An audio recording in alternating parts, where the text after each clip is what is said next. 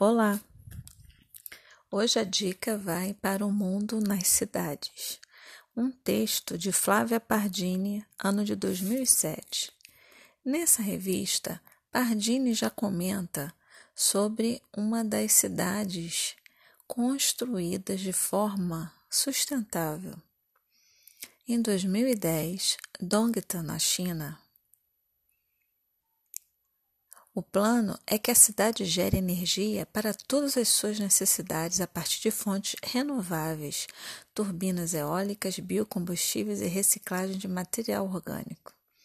Além disso, a cidade será desenhada para facilitar a vida de pedestres, ciclistas e usuários de transporte público.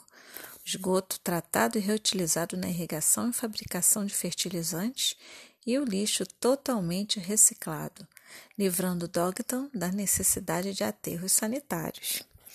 Uma dica de filme para vocês: Um Homem Sem Passado. filme europeu, 2001, direção de Aki Kaurismäki. Mostra a exclusão na cidade e a solidariedade humana, dos temas centrais nesta linda obra. Tem um outro também, se você quiser e tiver tempo. Quem quer ser um milionário? Com a direção de Danny Boyle. Estados Unidos, ano de 2008.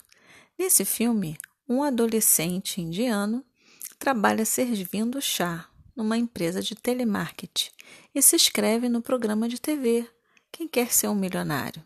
E ele vai recordar fatos de sua vida em uma das maiores cidades do mundo, Mumbai. Tem um livro também muito interessante, A Vida nas Cidades, de Eliseu Espósito. Nela, o autor trata de comparações entre a realidade urbana com a partir de métodos de observação. Vamos mergulhar nas cidades do mundo? Até!